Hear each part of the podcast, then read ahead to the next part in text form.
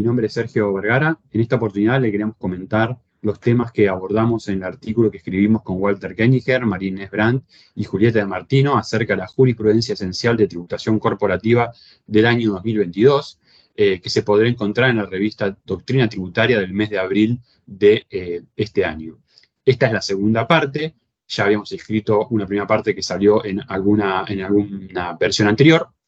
y el primer, el primer, los primeros fallos que vamos a tratar eh, en el artículo son aquellos referidos a las medidas cautelares solicitadas con relación al anticipo extraordinario. Como sabemos, la resolución 5248 estableció un anticipo o un pago cuenta al impuesto a las ganancias por única vez que tienen que pagar los sujetos empresa eh, que en el ejercicio anterior al que corresponde los anticipos hayan obtenido un impuesto determinado eh, superior a los 100 millones de pesos o un resultado impositivo antes de quebrantos superior a 300 millones. Un punto importante del régimen es que pareciera establecer que no es aplicable el mecanismo de reducción de anticipos que históricamente fue previsto por las resoluciones generales de AFIP en materia de pago a cuenta de impuestos a las ganancias, y esto puede llevar a que un contribuyente que ya proyecta que eh, el impuesto que determine eh, será inferior al valor de anticipo o directamente no determinar el impuesto, tenga que igualmente abonar el anticipo extraordinario, lo cual puede llegar a que en ciertos casos se afecten principios constitucionales y derechos constitucionales, como son el de reserva de ley, capacidad contributiva, igualdad, razonabilidad, entre otros. En el artículo tratamos seis fallos eh, que resolvieron medidas cautelares con un resultado dispar, fundamentalmente en función de la jurisdicción que entendió en cada uno de ellos, así la justicia en lo contencioso administrativo federal de la Nación, que entendió en los casos eh, eh, iniciados por contribuyentes con domicilio legal y o fiscal en la Ciudad de Buenos Aires, rechazó las medidas cautelares, mientras que la justicia federal del interior del país, para todos los demás casos, hasta donde sabemos, concedió siempre las medidas cautelares eh, solicitadas. el segundo fallo que trataremos es el dictado por la Corte Suprema de Justicia de la Nación en la causa Rina Iberia en materia de organizaciones libres de impuestos en la ley de impuestos a las ganancias. El caso trataba de una transferencia de fondo de comercio entre dos sucursales de residentes del exterior. Como ustedes saben, estas transferencias, cuando se dan dentro del mismo conjunto económico, permiten que la si se cumplen ciertos requisitos, las organizaciones califiquen como libre de impuestos y es la forma en que por excelencia se reorganizan las sucursales de sujetos del exterior. La Corte nuevamente vuelve a analizar la posición de la FIP que había rechazado la organización por no haberse cumplido con los requisitos de publicidad previsto por la Ley de General, General de Sociedades y de transferencias de fondo de comercio y el rechazo de la posición de la FIP responde a que estos requisitos previstos por la resolución 2513 de la FIP no estaban contempladas en la ley y nuevamente tenemos un fallo de la Corte que se expide sobre los excesos reglamentarios en esta resolución general que data del año 2008. Gracias, Sergio. Yo soy Julieta de Martino y voy a continuar con el comentario de los fallos que analizamos en, en el artículo que hemos escrito.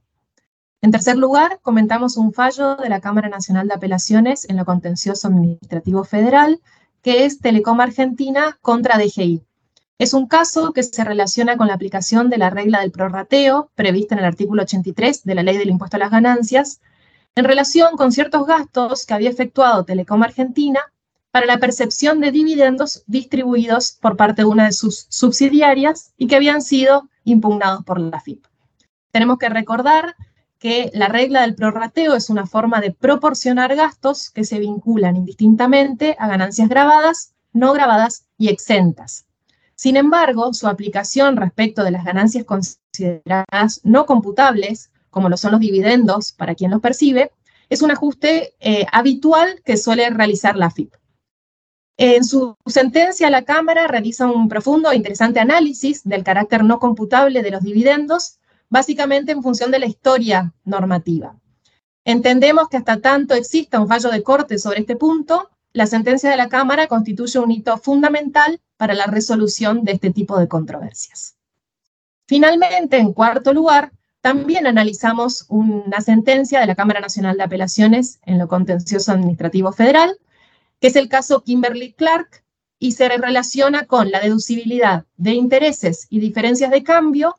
relativos a préstamos eh, concertados para el pago de dividendos. En el caso Kimberly Clark, había contratado un préstamo que luego amplió y posteriormente dedujo de su impuesto a las ganancias los intereses y las diferencias de cambio asociados a tales préstamos.